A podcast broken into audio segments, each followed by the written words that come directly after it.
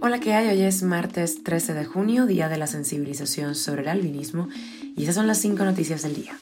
Esto es Cuba a Diario, el podcast de Diario de Cuba con las últimas noticias para los que se van conectando.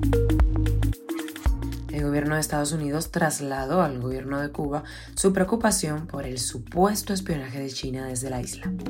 Y continuamos con este tema del supuesto espionaje. Bruno Rodríguez calificó de calumnias y falsedades estas noticias. Las lluvias en el oriente de Cuba han dejado seis fallecidos y cuantiosos daños económicos. Y ya tenemos nuevo programa de los puntos a las IES. ¿Qué sucede en Cuba con los presos políticos mayores de 60 años? Te contamos los detalles. México y Rusia al rescate llegan a Cuba buques petroleros desde estos países. Esto es Cuba a Diario, el podcast noticioso de Diario de Cuba. El último sábado el gobierno de Estados Unidos descalificó una información publicada por The Wall Street Journal en donde aseguraban que China y Cuba habían llegado a un acuerdo para construir un gran centro de espionaje en la isla. He visto ese informe de prensa, es inexacto, aseguró el portavoz del Consejo de Seguridad Nacional de la Casa Blanca, John Kirby. Pero ahora sabemos que Estados Unidos trasladó al gobierno cubano su inquietud por este supuesto centro de espionaje que China habría instalado desde el año 2019 o incluso antes en Cuba, así lo informó Kirby. En la rueda de prensa de este lunes, el funcionario dijo que ha habido comunicaciones con el gobierno cubano sobre ese tema, pero no detalló cuándo se produjeron y tampoco ofreció detalles sobre el contenido de la misma. Cuba a diario. Y vamos con la parte cubana. El ministro de Relaciones Exteriores de Cuba, Bruno Rodríguez Parrilla, enfatizó este lunes que las afirmaciones del secretario de Estado de Estados Unidos, Anthony Blinken, sobre la presencia de una base de espionaje de China en Cuba constituye una falsedad. La posición de Cuba sobre este tema es clara y categórica, dijo el canciller cubano, y subrayó que esas declaraciones carecen de sustento. El ministro afirmó que Cuba no es una amenaza para los Estados Unidos, pero tampoco para ningún país del mundo, y advirtió que estamos frente a una nueva operación de desinformación. Vamos a ver qué sucede. Calumnias, dijo el canciller. Por Estados Unidos estamos recibiendo señales contrarias, estaremos muy pendientes. Y las lluvias reportadas en los últimos días en la región oriental de Cuba, desde Camagüey hasta Santiago de Cuba, han dejado un saldo de seis personas fallecidas, además de muchísimos daños materiales, así lo han confirmado las autoridades en la isla. Las mayores afectaciones eh, se concentran en Granma. Allí fallecieron dos personas y permanecían aisladas y sin acceso 10 comunidades de los municipios de Yara, Manzanillo y una en Niquero.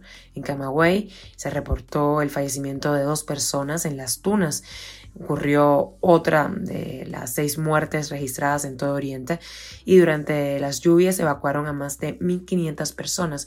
No queda ninguna en esta condición, según dijeron las autoridades. Santiago de Cuba eh, reportó otro fallecido y bueno, en medio de una crisis que golpea el bolsillo de todos los cubanos y como han hecho en ocasiones anteriores, el gobierno habilitó cuentas para que los ciudadanos comunes y organizaciones depositen dinero con destino a la recuperación de estas zonas que ahora están con estragos pues tremendos. Estaremos pendientes. Cuba a diario. Y ya tenemos nuevo programa de los puntos a la silla. Salió ayer. Está en la página de Diario de Cuba y también en nuestro canal de YouTube DDCTV. Y es sobre la situación de los presos políticos mayores de 60 años en Cuba. ¿Qué sucede con ellos? En referencia a eso, el Observatorio Cubano de Derechos Humanos presentó una denuncia ante la ONU y la Comisión Interamericana de Derechos Humanos sobre la situación de esos presos. Lo analizamos con Jaxi Cires, director de estrategia del Observatorio Cubano de Derechos Humanos, el jurista y miembro de Diario de Cuba del González y el exprisionero político Alejandro González Raga. Escuchamos lo que dijeron. Nosotros recientemente hemos presentado esta denuncia ante Naciones Unidas, ante el Departamento de Naciones Unidas que tiene que ver específicamente con los derechos humanos y ante la Comisión Interamericana de Derechos Humanos. Es una denuncia que tiene como centro a aquella parte de la población penitenciaria por razones políticas que tienen más de 60 años cumplidos. Estamos hablando de lo que se considera los adultos mayores. Yo fui juez y fui decisor de beneficios de escarcelación en Cuba y me llamó poderosamente la atención cómo se agotaron en la mayoría de los casos, en más de una vez, eh, las vías de reclamaciones y de denuncias internas dentro del sistema de justicia penal cubano y cómo infructuosamente la mayoría de las respuestas siempre fueron negativas. Eso ha obligado a que los familiares y allegados de eh, estos 22 casos que estamos nosotros relatando en el informe, pues acudieran al observatorio y de alguna manera mm, expusieran, eh, junto con los activistas, la situación de hecho y la situación violatoria de derechos que están sufriendo dentro de las cárceles para que al menos estas instancias internacionales eh, pudieran hacer algún tipo de pronunciamiento de protección porque ya han perdido la esperanza dentro del sistema de justicia penal cubano. Y México y Rusia al rescate de la crisis de combustible de Cuba, que solo produce, recordemos, un tercio del combustible que necesita cada día, mientras los residentes se enfrentan pues a apagones tremendos y a escasez de alimentos. Según el rastreador marítimo Vessel Finder, el petrolero mexicano Bicentenario, con una carga estimada de 265 mil barriles de petróleo, llegó este martes al puerto de La Habana.